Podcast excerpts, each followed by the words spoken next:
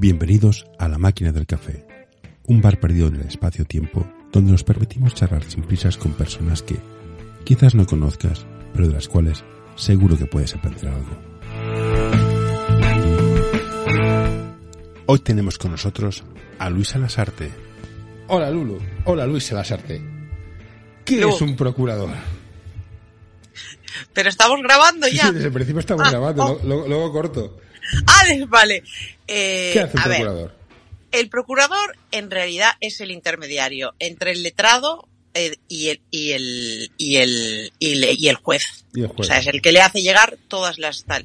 Pero a- aparte es el que ostenta la representación del cliente. O sea, tú para presentar según qué pleitos necesitas a un letrado y a un procurador. El letrado defiende tus intereses y el procurador te representa. Vale. O sea, ostentamos la representación legal del cliente. ¿eh? Entonces, dicho así, es una cosa que suena como muy Mm. fenomenal.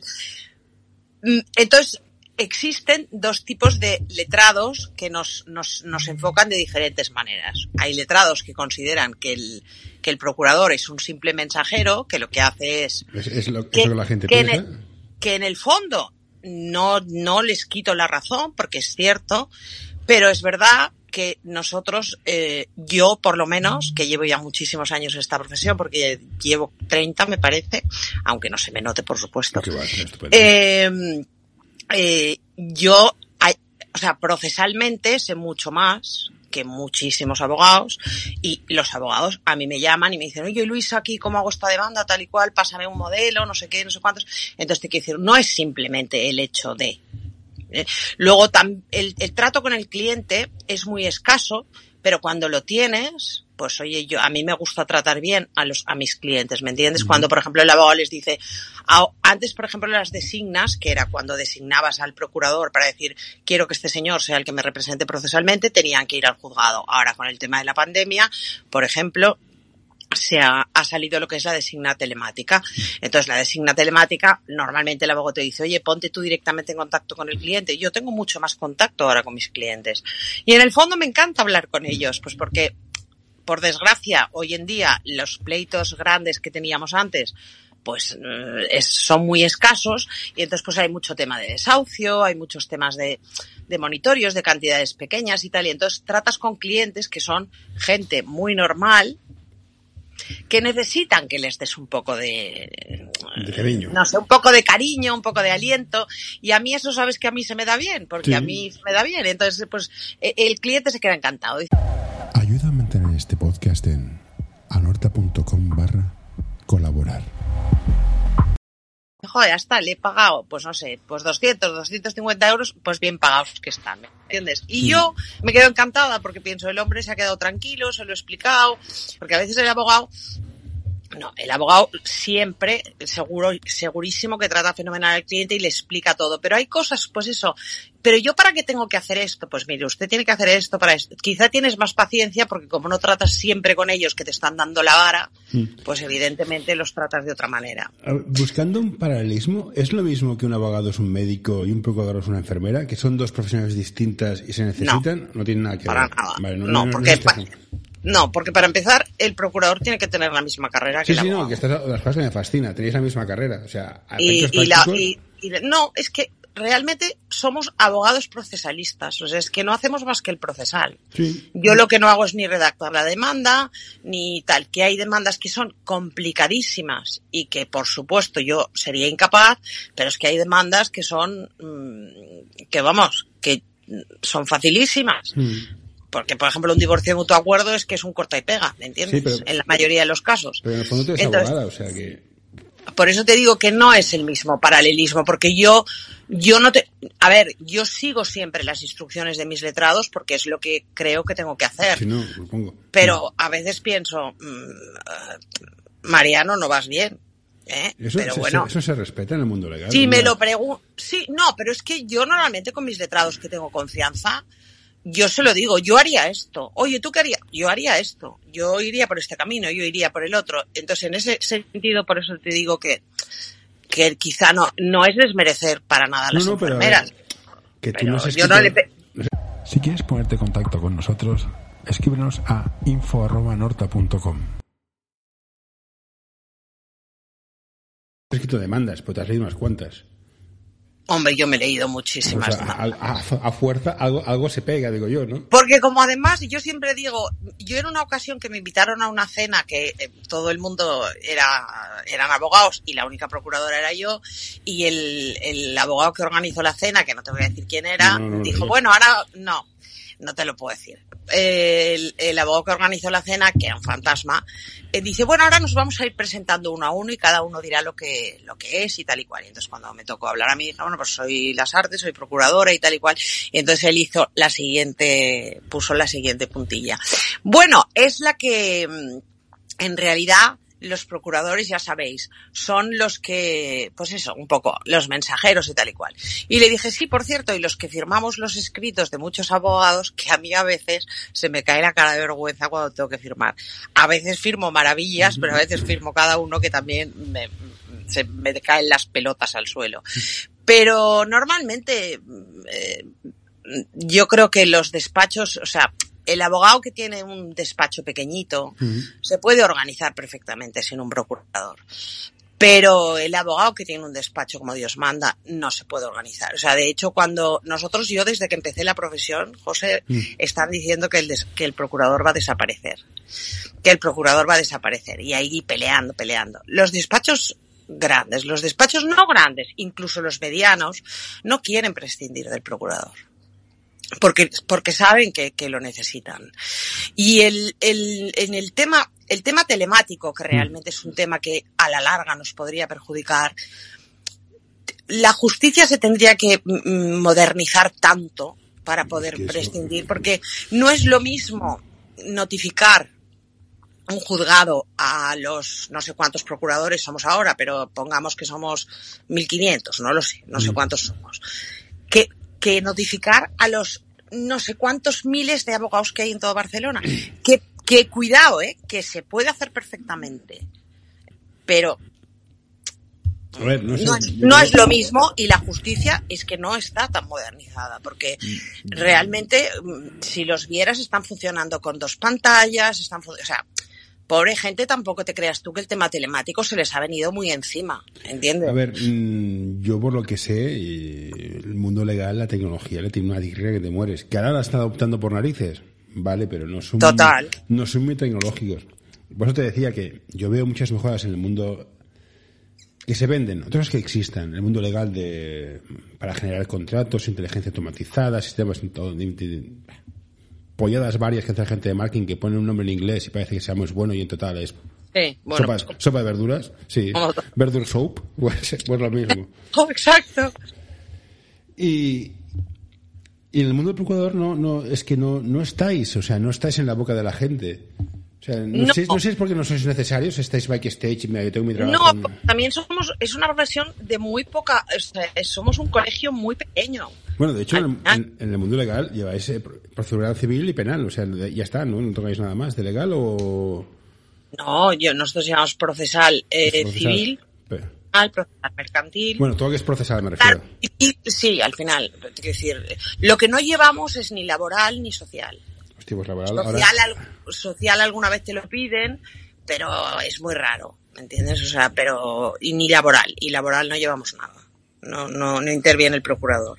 Pero para todo lo demás sí. Y es verdad que tecnológicamente los despachos de los procuradores yo te puedo asegurar que muchos están mejor preparados. Nosotros dependemos de un programa. Yo desde hace 30 años que trabajo, al principio era en plan libretas, apuntar aquí los poderes, n- tenerlo todo en papel, tal y cual. Ahora nosotros tenemos, es que dependemos del programa. ¿Usáis Le- Lexnet? ¿Lexnet? Yo, Exnet, sí. Y bueno, ¿qué Bueno, tal? Exnet es, a ver, yo mi programa es Thomson Reuters, pero Lexnet es eh, el sistema que se ha montado para que se, para que nos puedan llegar a nosotros las notificaciones. Solo las civiles, porque el tema penal todavía funciona en papel. Tenéis que ir físicamente al juzgado a buscarlas. Nosotros recogemos cada día las notificaciones en papel del Con la, juzgado. pa- con la pandemia.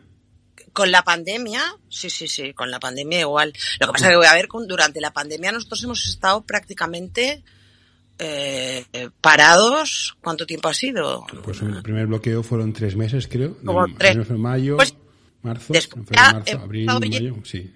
Después ya no, después ya ha habido que ir a recoger el papel cada día. Es, que es, es- es- es muy heavy metal. Y hay y los temas que se llevan, eh, el procesal civil que se lleva eh, en por Lexnet, por- que, lo, que lo llevamos telemáticamente, en los pueblos, que sabes que ahora, antes el procurador no podía ejercer más que en su en su yo solo podía ejercer en Barcelona y Hospitalet. Ahora yo llevo toda la provincia, por ejemplo. Pues por ejemplo, a lo mejor en Gabá, por ponerte un ejemplo, cuando yo presento el escrito telemáticamente, al día siguiente, o, o en cuatro, si es de término, o en cuatro o cinco días, lo tengo que llevar en papel también. Con lo cual, por eso te digo que hasta que la tecnología esté realmente mm, bien implantada en, en todo lo que es el, el- el sistema judicial, es muy difícil que se prescinda del procurador. Porque, eh, porque un abogado que tiene que estar recibiendo a su cliente, que tiene que estar tal, tiene que estar yendo al, al juzgado a presentar un, aparte un escrito, No, un papel, es que es, que es imposible. El abogado es la carrera que está peor diseñada del mundo. Es una profesión que es el que vende, el que trabaja y el que factura. O sea, no, no está, ha, ha- de cambiar. O sea, ya, ya, de hacer esto, ni te explico.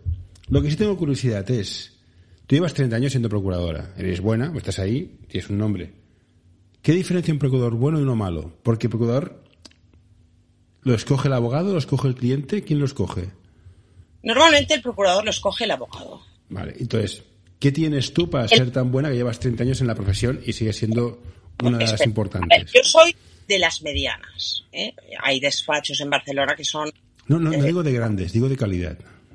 de no, yo de calidad, yo siempre digo que yo yo soy sastre, Mm. yo no yo no soy Sí. no cara, ¿me entiendes? Sí, sí, sí, por eso que, que, que Pero un- eh, pero eso lo tiene que lo tiene que ver tu abogado. Entonces yo lo veo porque mis abogados llevan pues muchísimos años trabajando conmigo. Y la verdad es que yo he tenido la suerte durante muchos años de llevar empresas muy grandes que he tenido la suerte que me han permitido tener menos pleito, pero pleito más, más Más sustancial, sí, más. más. Exactamente, o sea, que me, que me daba, que me reportaba, mm, y ahora pues es diferente, ahora ha cambiado mucho la cosa, porque para empezar somos muchísimos más procuradores y para seguir el tema económico no está como para que la gente se plan, se lo piensa. Ujú. ¿eh? Entonces sí, hay concursos que te, que te dan una alegría, concursos de, de acreedores que te dan una alegría, pero no hay grandes procedimientos ordinarios, por ejemplo, de cuantías brutales, que los habrá, porque hay despachos que seguro que los tienen, pero hay, hay empresas mm, que yo llevaba, por ejemplo, que en Barcelona ahora No me preguntaban, no preguntaban tanto en cuanto a la cantidad de crematística, sino por qué, o sea, qué hace que un procurador sea bueno y lo escojan los abogados. No me refería a la cantidad de, de- de dinero que puedas llegar a mover por los casos. Aparte de, de- aparte de que funciones y que por supuesto no tengas ningún fallo ni en plazos ni en nada y ser muy ordenado y muy organizado que yo gracias a Dios eso lo tengo y que aparte me gusta muchísimo esta profesión que a la gente lo entiende porque a mí no me, no es que me guste ir al juzgado y acompañar al abogado a un, a un pleito y tal porque me, lo considero una pérdida de tiempo. A mí lo que me gusta es el trabajo de despacho. O sea me gusta redactar los escritos me gusta hacer o sea eso es lo que a mí me gusta la diferencia entre un abogado bueno, en un, entre un procurador bueno y un procurador malo, realmente yo no, di- no creo que haya procuradores malos. Yo creo que es la suerte de, de tener, de conocer gente, es, es, es lo de siempre, de captar al cliente, porque yo, por ejemplo, ya hace muchos años que los tengo captados a los míos. Y ya es un tema también de empatía, de- de, bueno, de que te conoces, te tienes confianza, saben que no les fallas y bueno, es un poco también el carácter. Es verdad que hay compañeros que llevan menos, mucho menos tiempo que yo y que, bueno, pues se dedican más a otro tipo de funciones como es el sustituirnos a los otros, eh, o sea, hacer sustituciones, hacer, eh, no, quizá no tienen tantos clientes, el tema del turno de oficio, que el turno de oficio es una cosa que a mí yo no le he querido dejar nunca porque me gusta, también me gusta y es verdad que del turno de oficio yo he sacado clientes muy buenos también, o sea, abogados que he conocido por el turno de oficio luego han seguido trabajando conmigo, pero no te sabría decir la diferencia entre uno bueno y uno, hombre, joder, uno malo es uno que se le pasan los plazos, que va como pollo sin cabeza por ahí corriendo todo el día por el juzgado y que no, que los hay, pero hay pocos, hay pocos.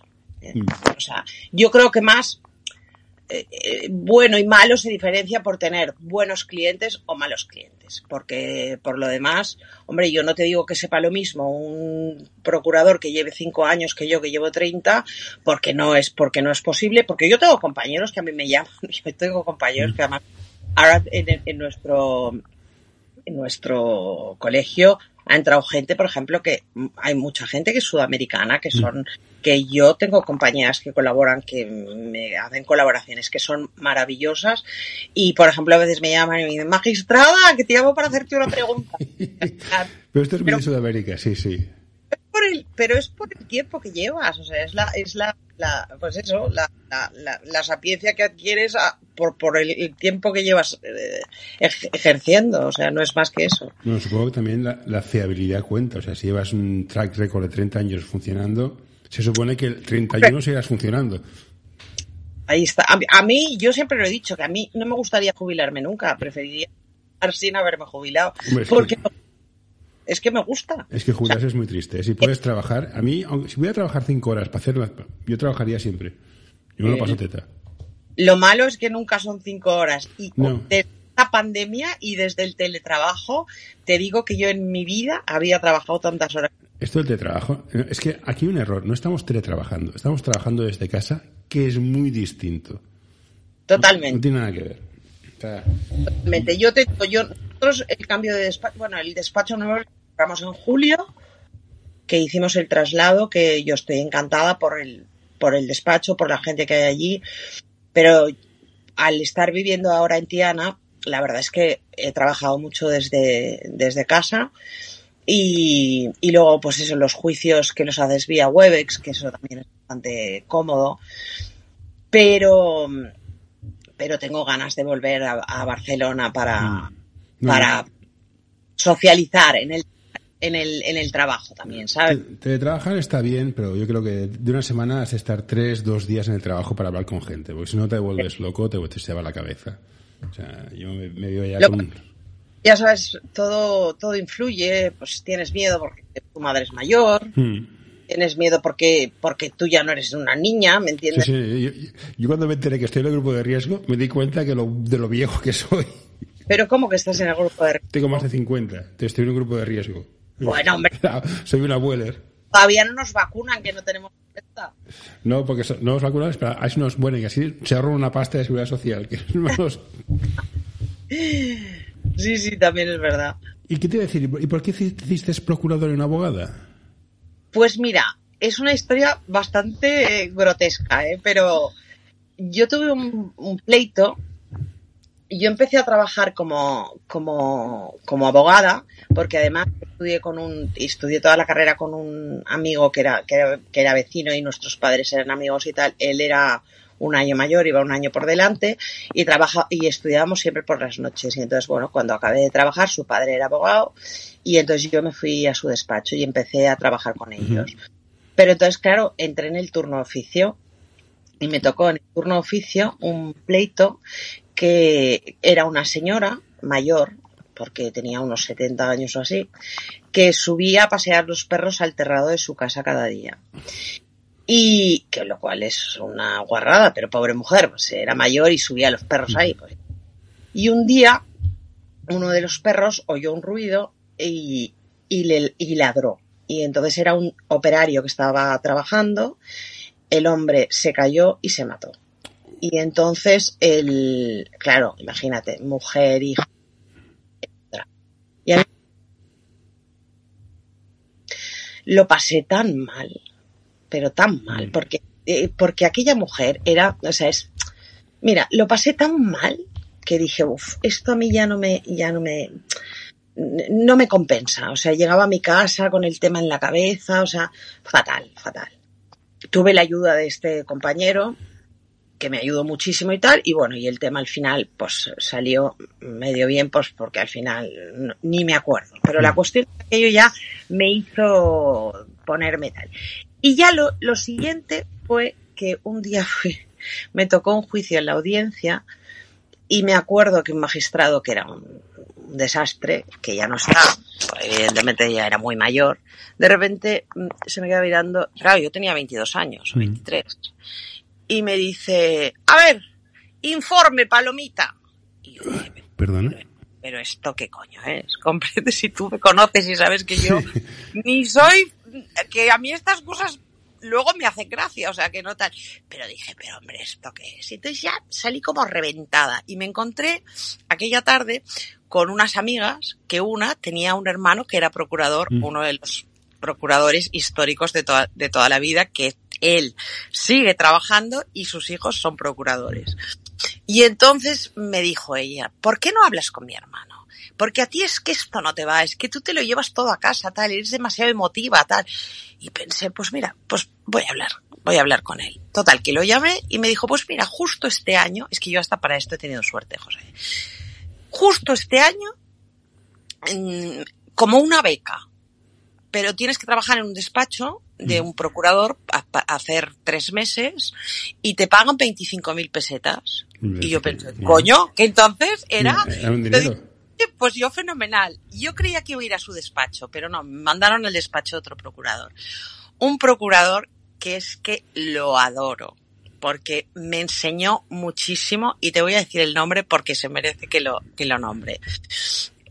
Alberto Ramentol es una persona maravillosa que me enseñó muchísimo, que estuve esos tres meses con él y después me quedé hasta un año, hasta que mi padre me dijo, oye guapa, casi que ya espabiles, porque claro, yo, yo estaba allí de pasante ya después. Me costó irme el mundo porque estaba encantada en aquel despacho, pero entonces ya me monté mi despacho y ya ahí empecé yo sola. Pero esa fue la causa. El, el ver que yo...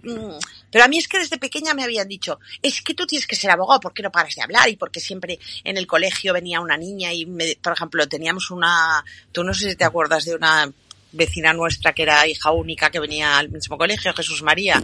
Y entonces un día, es que me han llamado gorda y cogí, le cogí a la otra de las trenzas y le tiré de las... Y siempre he sido así, muy, muy, muy, ya sabes, muy sí, loca. De... Me, me, me está muy curioso esto. ¿Eh? Y entonces siempre, y siempre decían, tú tienes que ser abogado, tú tienes que ser abogado. Yo creo que ya me lo metieron un poco en la cabeza y yo decía, pues coño, si toda mi familia son médicos, ¿cómo voy a ser yo abogado? Bueno, pues al final hice la carrera. Me encantó, me lo pasé fenomenal, pero bueno, luego la vida me Por eso a esto. decía, tu padre es médico, o sea, él también se traía problemas a casa que lo flipas, dices. No, mi padre era, mi padre era un tipo muy, en el fondo muy introvertido. Que sí sufría mucho con, con, sobre todo cuando eran temas de amigos, que le costaba muchísimo. Una de las cosas que más le costó a mi padre fue la madre de Nacho, Hostia. que fue tremendo, porque además eran muy jóvenes, eran muy amigos, y, y ella se fue muy pronto también, que parece mentira, pero... Mm. Eh, pero papá era un hombre que en casa no te contaba, no te contaba problemas, nunca. No. Yo supongo que sí lo llevaba, ¿eh? Pero luego tuvo la suerte de dedicarse, yo creo que la suerte que tuvo mi padre fue cuando ya se dedicó al tema deportivo, porque mm. ya era, era muy diferente, ¿sabes? Yo creo que esta gente, tengo un amigo que es enfermero de urgencias en el Valle Brón y pero eso es tremendo. Tienen la cabeza muy bien amueblada, porque desconectar, pero bueno, Pero ¿cómo son? Cuando mi madre estuvo ingresada en el Vallebrón, que tú sabes que el tío este un mes, es la puta bomba. yo las enfermé. Bueno, yo, yo al, yo al Valle de Brón, o sea, te quiero decir, a mí nadie me puede decir una mala palabra No, porque es que los mato. Porque ya no hablamos de otro tema, pero cuando lo de mamá es que las enfermeras, venga, vente a tomar un café conmigo, se bajaban, nos fumamos un cigarrito, hablaban contigo. Yo sigo chateando con ellas y ha, pasea, y ha pasado, Mm. No, no, yo- han pasado yo ya tres años. Las así, enfermeras o- que yo tuve, visité Vallebrón, igual que tú, durante mu- muchas veces lo hemos visitado. Ya, no tengo ya. nada que decir al respecto. Un, un- un encanto, o sea, es una profesión que... Todos. Es una profesión. Eh, de unido, no, tiene, no tiene, no, eh, yo, no está pagado. No se paga, porque ahora No lo está están pasando pagado. con la pandemia. Ya luego No, hombre, no, no es- está es pagado. dices, Y le estáis pagando 900 euros, tío. O sea, ¿qué me estáis contando, colegas? no, no está pagado. A la tipa esta, presidenta de la Cámara del Parlamento, una tía que está imputada, tenéis los huevos cuadrados, chatos. Es que de política más vale que no hablemos. No, no, no, yo ya se me, se me, se me, ya me entiendes, ¿no? Yo, he decidido que yo de política hablo cuando me paguen. Voy a, hacerme profesional como ellos. No, es que yo, yo te lo digo en serio, yo porque tengo la edad que tengo, porque si a mí esto me pilla hace 15 años, bueno, de hecho yo quería estudiar políticas. Yo no, no, pude estudiar políticas porque mi padre no me dejó irme a Madrid, porque entre otras cosas no se fiaba de mí con buen criterio, con esa edad que tenía yo. Pero eh, a mí me hubiera encantado a mí me hubiera encantado ser política. Me hubiera encantado. Te, veo, te veo con carácter para estar en tertulias. pero, pero es que es eso, que, bueno, pues eh, luego la vida te lleva por otros lados. y ahora, porque no me veo con la pa' aquí, pa' allá, cómo van, con, que, no, no, no, no, no, ya, me, ya me, no paran. No pegan un palo al agua. O sea, ellos que no, pegan, no, no pegan palo al agua, pero algunos sí pegan, ¿eh? No, no se puede generalizar. espero que sí, porque si no, de unido, ¿eh? Espero que haya gente que trabaje. generalizar, pero realmente es que eh, políticamente España ahora está en un, en un... Es un caos, es un caos. Bueno, hemos trabajado muy duro para tener esto, o sea, yo veo la gente que hay y Sí, sí, será lo que nos merecemos, ¿no? que es lo que digo yo. Bueno, y al final, óyeme, pues no, no dejamos de vivir en una democracia y es lo que la gente elige, pues es lo que hay. Esto se ha votado, pues oye, a disfrutarlo. Pues exacto, exacto. ¿Qué te iba a decir? El, tema de procuradores. Entonces, ¿cómo consigues clientes? Por boca a boca, contacto, porque hay un tema que está muy de moda. Yo soy de marketing, yo vendo humo. Yo soy, el vacío absoluto soy yo. Y hablamos mucho de la marca personal, el promocionate, sé tú misma, realza tus valores, tus puntos. ¿Cómo te vendes? ¿Cómo Hoy quiero recomendarte este podcast. Balap Education es un proyecto educativo y deportivo que busca la formación completa de jugadores y entrenadores. Quieren fomentar su desarrollo basado en la educación del jugador y el entrenador, mediante el análisis de situaciones reales de baloncesto desde diferentes puntos de vista. L'Associació Catalana d'Entrenadors i Entrenadores de Bàsquet dona suport a iniciatives que, com aquest podcast, treballen per millorar la formació, suport, acompanyament i promoció dels entrenadors i entrenadores de bàsquet. Vine a conèixer-nos a acep.es. Som com tu.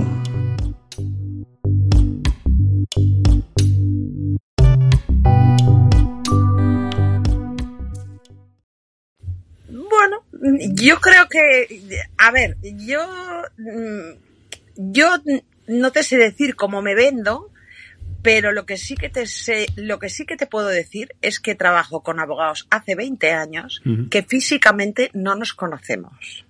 Hostia, como el Elton John y el Barry Taupin. Es igual, lo mismo. O sea, e, es, es increíble, pero solo el contacto telefónico, pues ya y, a veces me dicen, hombre, Luisa, baja algún juicio, bájate. Y yo no, no me hagáis perder el tiempo, coño, si es que allí que es ponerte la toga. Entonces sí que hay abogados con los que lo hago porque, porque, pues, porque no, no me queda otro remedio. Porque realmente si no, no lo haría.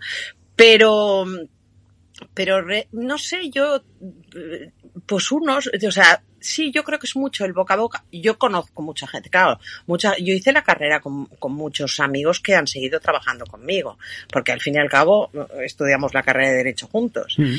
Pero luego eso sí que es un poco el boca a boca y de repente conoces a uno y te dice, hombre, no sé qué, tal. Luego pues los amigos también te promocionan porque trabajan contigo y ven que vas bien.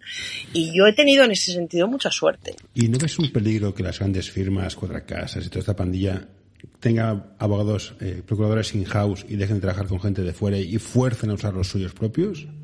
¿O crees que el despacho de procuradores seguirá existiendo a pesar de estas decisiones? Eh, es que sabes qué pasa que hablamos de casos muy extremos, porque claro, tú me hablas de cuatro casas, me hablas de abogados, yo trabajo con despachos grandes, ¿eh? Y, grandes para mí son 100 para arriba, ¿eh? Nah, yo, yo trabajo de, con despachos de, de, 50 y, y, bueno, quizá no son tan grandes como mm. cuatro casas, pero están a la altura mm, no, de calidad incluso. Insisto, eh, no confundamos el número de abogados con la calidad. Exacto. No tiene nada que ver. Pero, pero es que es que por ejemplo el abogado el procurador el abogado, por ejemplo, puede trabajar con una iguala. ¿eh? ¿Qué, qué es una El iguala? Una iguala es que, por ejemplo, tú pactas con una empresa, por ejemplo, cualquier empresa, es que no te quiero dar nombres porque no, no Mm. creo que sea correcto. pollos, pollos Pérez. Exacto, con Pollos Pérez, que usted me va a pagar 1.500 euros al mes y yo le voy a llevar los pleitos. Esto el procurador lo tiene prohibido. Mm. O sea, por, en, por, por en, en nuestro código deontológico está prohibido que tú hagas. Entonces, yo, yo, no, yo no lo puedo hacer. O sea, a mí si un, a- un despacho de abogados como Cuatro Casas cogiera y me dijera, oye, mira, te contratamos para que estés aquí solo y lleves nuestros pleitos, es que no se puede hacer. Ah, bueno, bueno, habrá ¿Eh? agujero legal seguro. Eh, seguro, pero realmente nosotros no lo podemos hacer. Vale, vale. Porque Mm. mira, yo recuerdo, sobre todo me acuerdo de este, me acuerdo de este tema porque además fue curioso porque entró, mm, se hizo procurador cuando yo llevaba un año o dos años ejerciendo, se hizo procurador un compañero que resulta que llevaba solo al corte inglés. Y en el colegio le dieron un toque. Porque le dijeron, esto no se puede. Y, o sea, si tú les cobras por el arancel, porque claro, nosotros nos guiamos por un arancel. Eh, eh, si tú les cobras por el arancel, sí, pero eso de que te pago un sueldo para que me hagas de procurador, esto no se puede, nosotros no lo podemos Mm. hacer. El día que nos quiten el arancel, que lo quieren hacer, pues no sé cómo podremos funcionar. Igual entonces sí que ya podemos empezar a decir, oye, bueno, pues mira, tengo una, a mí me iría de puta madre tener una iguala contigo, con el ayuntamiento, con el otro, con este, con el de más allá, ¿me entiendes? Me iría fenomenal, porque oye, sería fijo al mes. Eh, y ya está. Pero realmente nosotros eso, por, por, por los estatutos del colegio, está, está, ¿Y tú qué Está haces, prohibido. haces procesal? ¿La justicia es justa o la justicia es legal? Muy buena pregunta. A ver, la justicia es legal. Vale. Lo digo por todos estos pollos de no, que es que como es el juez es no sé quién es amigo. A no ver, eh, no. Yo eso, por ejemplo, cuando yo empecé a ejercer, existía lo que se llamaba la astilla, que era que tú te ibas al juzgado Mm. con un, con un dossier y dentro llevabas eh, cinco mil pesetas para que te adelantaran. Mm. Eh, eso dejó de existir, gracias a Dios, a nada de yo empezar. Pero, mm, a ver, el tema de las, de las amistades y tal y cual, yo creo que ahora es un tema que ya no existe, ¿eh? O sea, a ver, puede haber casos, eh, pero en el- yo te digo que la justicia a veces no es justa en el sentido de que a veces leo sentencias que digo, "Jo, es que esto eh, me parece increíble. Pero es legal. Pero, Vale. claro, el juez está basando no, en... es que a veces nos confundimos leyes. insultamos al juez. "Oh, es que el juez mira lo que ha hecho. Y dices, pero es que es lo que tiene que hacer. Es que no tiene otra opción, si no prevarica, ¿no? Exacto. Pero hay cosas que, no sé, mira, sobre todo en el tema me voy a meter en un charco de cojones, Te ¿eh? veo pero venir y si quieres puedes saltarte porque te veo venir. Es un charco muy, muy gordo. me lo salto, ¿no? Pues Sí. me lo salto, vale. Pero Entonces- ahí eh, eh, eh, es uno de los, Es pues unos eso. Yo te, digo una cosa, eh, que a mí, o sea, yo me meto, eh, que a mí me da yo- lo mismo. Yo no lo pienso editar, si quieres decirlo, dilo, pero yo, si es, es lo que estoy pensando, es, es el tema de divorcios y... No, no, No, el ah, tema vale. de, no, en el tema de divorcios eh, eh, suele ser. Custodia de niños, ver. más que nada. No, sobre todo yo me refería más al tema de violencia doméstica. Bueno, eso ya es, eso ya es, eso ya es para... Es otra liga. Pero bueno, Los juzgados de violencia doméstica, te puedo asegurar que no le han hecho ningún favor a las mujeres. aquí, pero ningún favor. Como hombre que soy, te, voy a escuchar. Vale, yo creo que no le han hecho ningún favor a las mujeres. O sea, no. Yo creo que mm, para nada. Pero bueno, eh, ahí lo voy a dejar. Porque no, quiero meterme. Si un tío viola a una mujer, hay que hacer, hay que convertirlo en una hamburguesa y ya está. O sea, hacerlo desaparecer. Hombre, eso está clarísimo. Pero eso ha sido siempre, eso ha sido siempre Sí, así. pero quizás elevar las Sin penas. que existiera, ¿eh? Quizás elevar las penas. Pero elevar las penas, eh, José, O- o- para todo, o la, ¿eh? eh, la redención de las penas de un violador. Yo creo que hay, hay cosas que no No, se no, curan. por supuesto, no, No no. se cura, ¿cómo- entonces? Ve, queremos tú- ser mira, yo he visto cosas que tú ni te las imaginas. No, no, seguro, pero ¿Eh? que hay un buenismo en, en la legislación de no, se reinserta el preso. Digo, mira, hay presos que no se reinsertan. que no se está. pueden reinsertar y se acabó. Mm. Y a mí, por ejemplo, eh, no, no, no, no, es que estoy totalmente de acuerdo contigo. Es que hay presos que no, es que en el tema de, por ejemplo, de, de, de asesinatos, el tema de violaciones, el tema de malos tratos, eh, o sea, todos estos temas para mí no tienen, o sea, mm, mm, No, de hecho, de hecho, porque sé que la pena de muerte no, no soluciona nada. no, pero la pena de muerte Porque- para mí tiene un problema. Que si te equivocas, ya no hay vuelta atrás. No, evidentemente. Ese es el Y, y- y se equivocan, Por ¿eh? eso, ese es el problema. Pero Y se equivocan. Si no- Pero, pero aparte es que no soluciona nada, porque si te fijas en Estados Unidos, por ejemplo, en todos los estados que existe todavía la pena Sí, de muerte, sigue habiendo, o sea, sigue habiendo los mismos problemas que habían, o sea, no, pero por, pero por supuesto que la cadena perpetua para mí es, vamos, Sí, yo, yo, yo, cadena perpetua con trabajo. O sea, que trabajen. Yo mantener un Hombre, tío por cárcel, supuesto. Ni de, ni de claro, coña. es que tenemos a los tíos en la cárcel, Ni como. Dios, con unas cárceles de su puta madre, No. con unas piscinas, con no sé qué. No, No, sé oiga, dónde leí no. que hubo un motín, una prisión porque no tenían Digital Plus o canal, una cosa de estas. Dije, Sí, pues, sí. fastidia. Por eso te digo, es que, pero bueno, es que vivimos, es que ahora vivimos en el buenismo. Es Sí. que, es que este es el problema de, o sea, ya me que- entiendes. Antes de que te una pregunta para irritarte más. Entonces, cuando hay una sentencia que es legal, pero no es justa, ¿qué opciones hay? Si es legal, Pero no es si justa. es legal, eh, y la consideración de que no es justa es un poco objetiva Es- a es veces, personal, ¿no? sí. Eh, Totalmente. Sí, sí. Entonces, si es legal, es subjetivo. Entonces, quiere decir que, eh, perdón, si es legal, es objetivo. Mm. Si, si yo considero que es, que, que, que no es justa, es una cosa subjetiva, Ujú. porque la pienso yo. Entonces, si es legal, no hay nada que hacer. Ahora, eh, hay, hay muchos, eh, este, quiero decir, no todo se queda en el, en el, en la primera sentencia, tú sabes, de- que, que- que la primera sentencia la puedes recurrir en, Mm. en- en apelación, luego la mayoría se pueden recurrir en, en, en casación, te quiero decir que tienes varios pasos. Pero ¿cuál ¿eh? sería el procedimiento para cambiar una ley que, siendo legal, ahora de hoy se quedó- ya no es justa? O por lo que sea, ya no es justa. ¿Qué, es el camino? ¿Tienes que- ¿El juez puede hacer algo o, hacer el, o hacer el legislativo?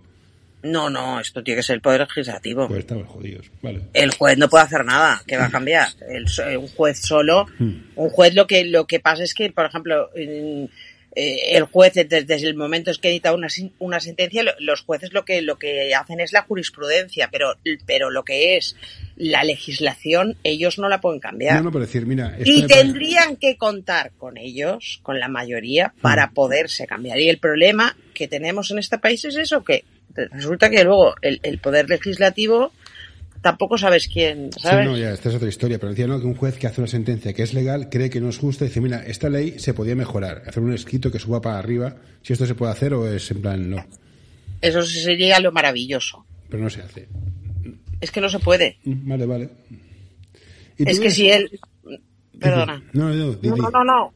No, que si él se atiene a lo que la ley dice, es que no hay más. Vale.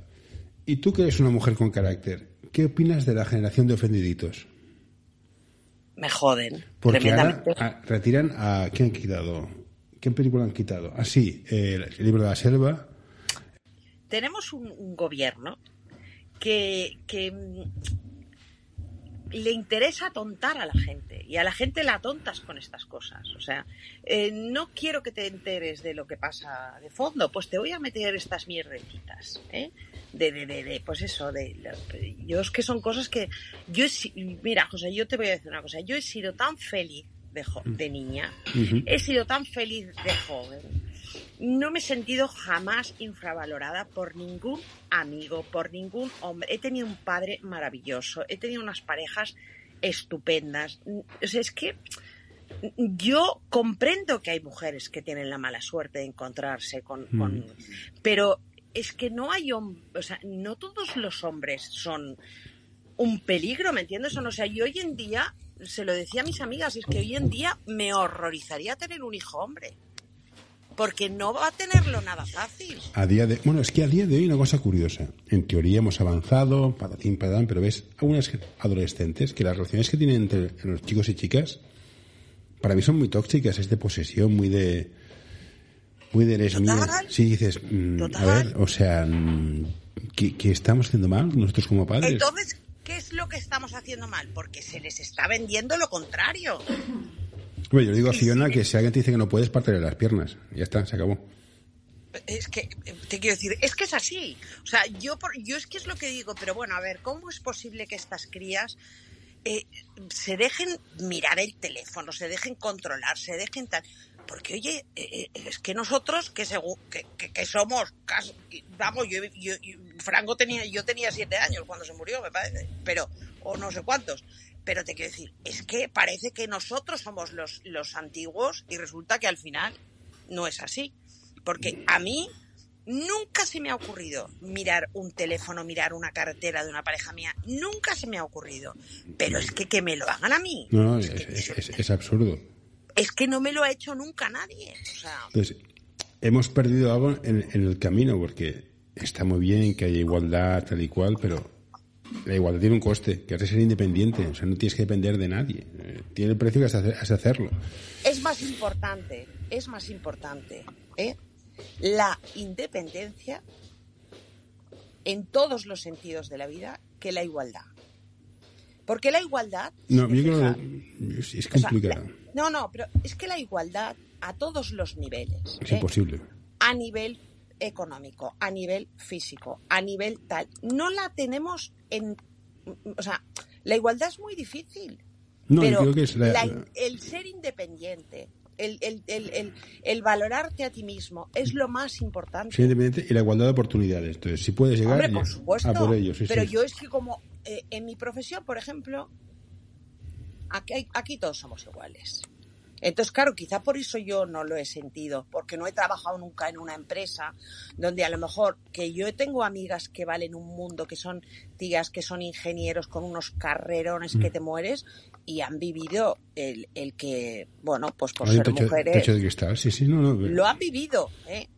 Pero, pero tampoco lo dramatizan, ¿me entiendes? O sea, te quiero decir, bueno, pues Sí, hay, que- hay que, pero- hay que luchar. que este, hay que este- este- luchar. este es un problema y estoy de acuerdo. Lo que no podemos hacer es pasar del techo de cristal a que si no, eres no- si no tienes novio no eres nadie, has de ser madre. Has de ser madre si quieres. Pero, pero perdóname, es que yo tengo los años que tengo y yo con, con 11 años ya sabía que no quería ser madre. Me parece muy bien. Me ha pasado algo. A mí lo que me fastidia es que me digan, es que una mujer para, ser, para realizarse tiene que ser madre. ¿Cómo? ¿Me estás contando qué? No, pero que- ¿Me estás diciendo que yo porque no he tenido hijos no estoy realizada? Mira, mira, no me pero- hables de realizaciones, porque claro... Pero yo, yo, yo, yo exijo la libertad para los dos. Que tú no quieres, hazlo Claro, salga del que sí. potor. Tú Pero si, tú, tú quieres ser madre, que no pasa nada. Oh, has renunciado a tu vida. Bueno, y es mi decisión. o sea. No, no, no, exacto, exacto. A mí yo yo respeto igual y es que es igual que con las ideas políticas.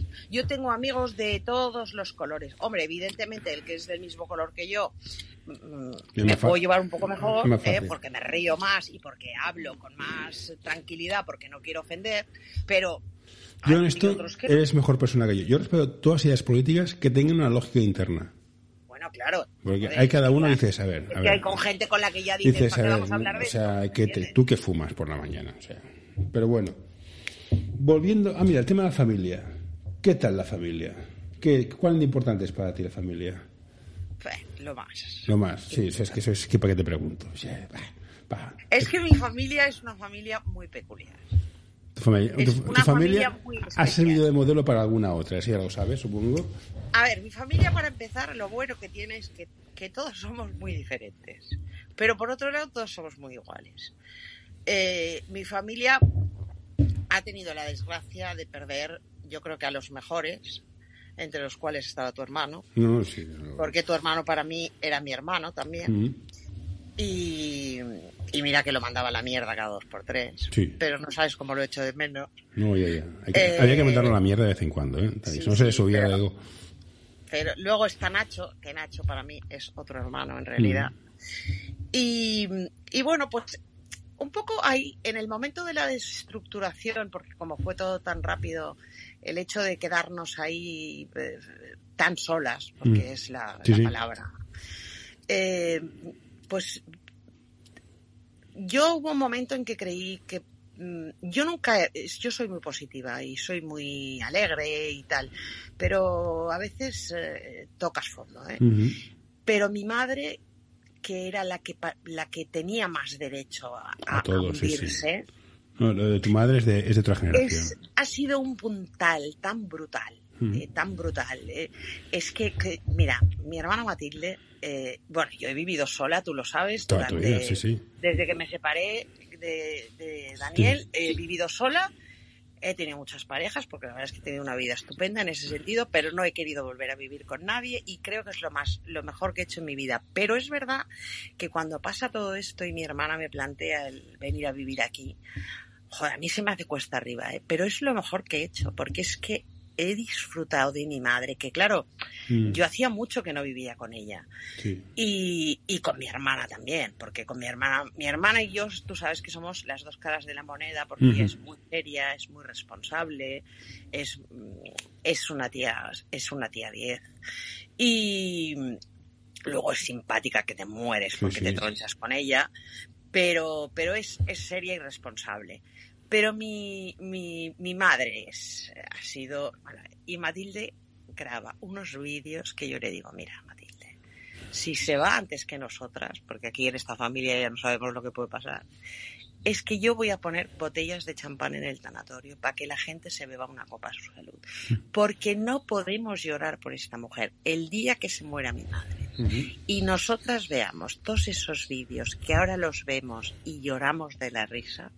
O sea, yo te puedo asegurar que porque no tenemos nadie que nos gestione esto, pero si mi madre monta una página de YouTube, Esto cuanto queráis, hace mi rápido. madre que se forra, tiene cada salida, José, que es que no es normal. No, te lo comento porque cuanto más viejo me hago, más importancia veo a la familia como punto de base. Que tú puedes crecer personalmente, ser libre, ir a tu bola, no pasa nada, pero Yo totalmente. tener el, tener el puerto donde volver. Yo siempre he sido muy independiente, he vivido sola, tal, pero mira, mi familia era decirme, oye, tal día no sé qué, pam, allí. Sí, me daba igual lo Ya, que tú ya- ya asumimos que mi familia es rara, es muy rara. Pero el concepto familia, ahora con mis hijos, con Elena, es el sitio donde puedes volver. Tú vuelas, sé libre, pero sabes que aquí puedes volver y estar en casa. Eso creo Pero que yo- es más importante. Sí, pero yo sí te he oído a ti en varias ocasiones una frase que además creo que con la entrevista con mi hermana también lo, lo comentasteis, que los tenías a ellos un poco como punto de referencia. Sí, es cierto. Y, y- y es verdad, porque es que ellos han sido una pareja ejemplar, que es una pena que... Da- da- da- Daba, daba hasta asco, sí, sí. Sí. Y, y luego sus hijos. Es, es que es... Hostia, sobre- es que lo hacen dos veces no les sale igual, ¿eh? No, no, no. Y entonces a mí me apasiona porque Marina es exactamente igual que su padre y Javier es, Es, exactamente es muy igual. lasarte. Es muy. Es, es igual que yo. Sí, es, a veces digo, pero este hijo puta, este caerá de pies. Siempre cae de pie. Siempre. Dices, no sé cómo te lo haces. yo me parto, porque además es que, es que te está echando una bola, pero de aquellas del tamaño de la bola al mundo. Te está poniendo la cara de te la estoy metiendo doblada y el tío está convencido, ¿comprendes? Sí, A mí es un tío que me apasiona la manera que tiene de enfocar todo. Pero Marina también me apasiona, Mm. porque es un que te enseña, es que te enseña muchas Tiene una cosas. cabeza brutal. brutal, brutal. Yo, es que yo le digo, Marina, no eres consciente, lo tienes todo. O sea, físicamente eres un, un 40, no un 10, no, Mm. un 40. De cabeza eres. Tienes que tener más seguridad en ti misma, o sea, estar, estar más convencida de lo que tienes.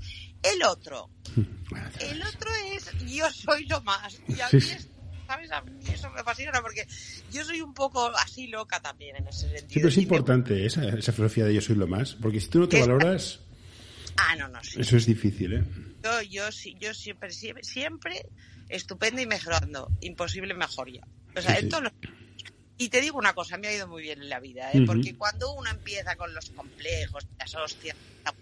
Mira, esto no sé si lo aprendí de alguien, de mi hermano o lo leí. Esto, esto es un viaje, hay que disfrutarlo. Pisa el acelerador y disfrútalo.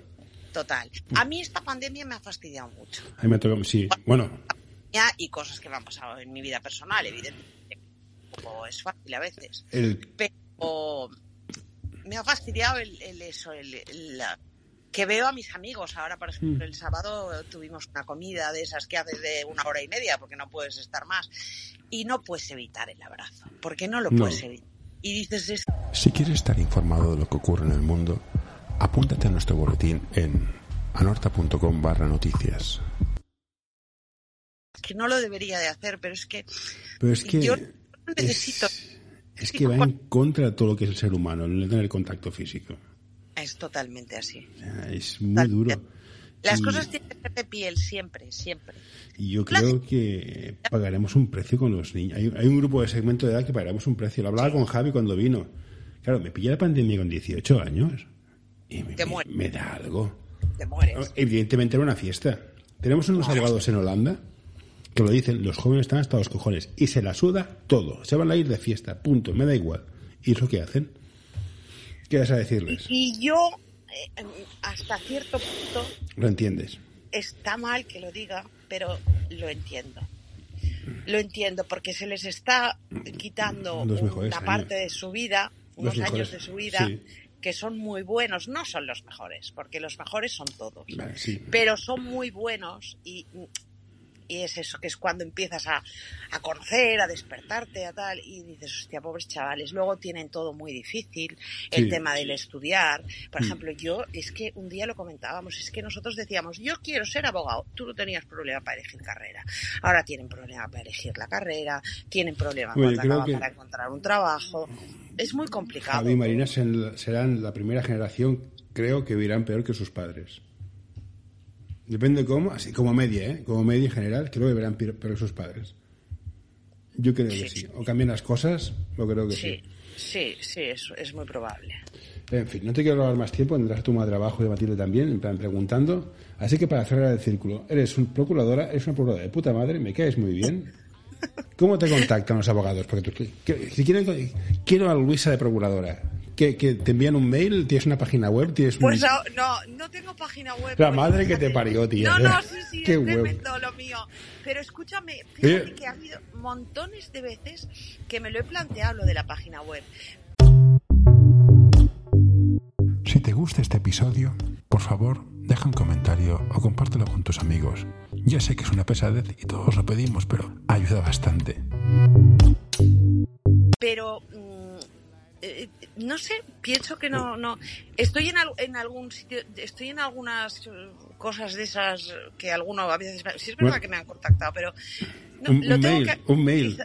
No, no, la verdad es que la mayoría eh, a mí me llaman por teléfono. Pero Bueno, me llaman por no- teléfono. No voy a poner tu teléfono en internet, comprendeme. nos pegamos una charretada que hay, que nos reímos un rato y tal, pero, pero bueno, lo que es las cosas serias, pues va todo, funciona todo por mail ahora. Vale, pues, pues que te, te busques- ¿qué, qué mail tienes para, para poner, para decirlo que te lo sabes buscar. ¿Eres Lasarte? No, Luisa Lasarte, arroba lasarteprocuradora.com. Eso, nombre cortito, de lo que no se espante ¿Eh? nadie. Vale. No, bueno, es que lo que hay. Escúchame, ah, de propaganda, eh, que yo encantada de recibir a todos los abogados del mundo. Sí, yo, yo todos, yo todos se conozco, se lo digo. Yo, trabajo, yo trabajo más, yo trabajo en 30 países. Entonces, en España sí. Pero fuera de España, poco a poco alcanzas. Y la, la pasta se está moviendo fuera. O sea, yo tengo la suerte que mi negocio está fuera. No, yo tengo, yo tengo muchos clientes que son de fuera también, eh. Sí, pero fuera para fuera. Es de Estados Unidos con Holanda, de Holanda con No, no, pero Ah. por ejemplo, la, Hola- yo, mira, mm, Holanda con, con, aquí, con, con aquí, con España, Ah, sí.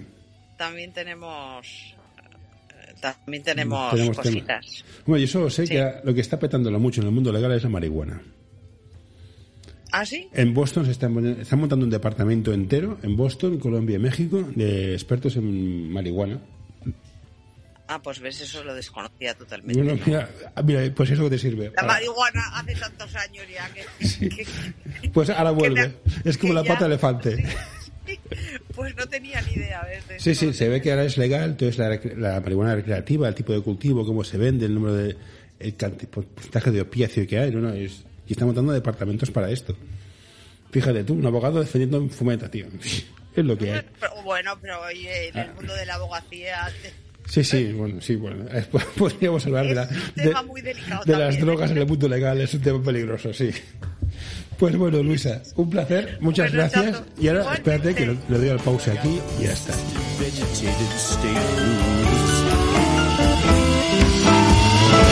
Hey, what you doing there? Get away. Don't, don't, don't you touch that. No, don't you pull that plug. No. Hey, hey, nurse, nurse. Uh, all right, I'm done.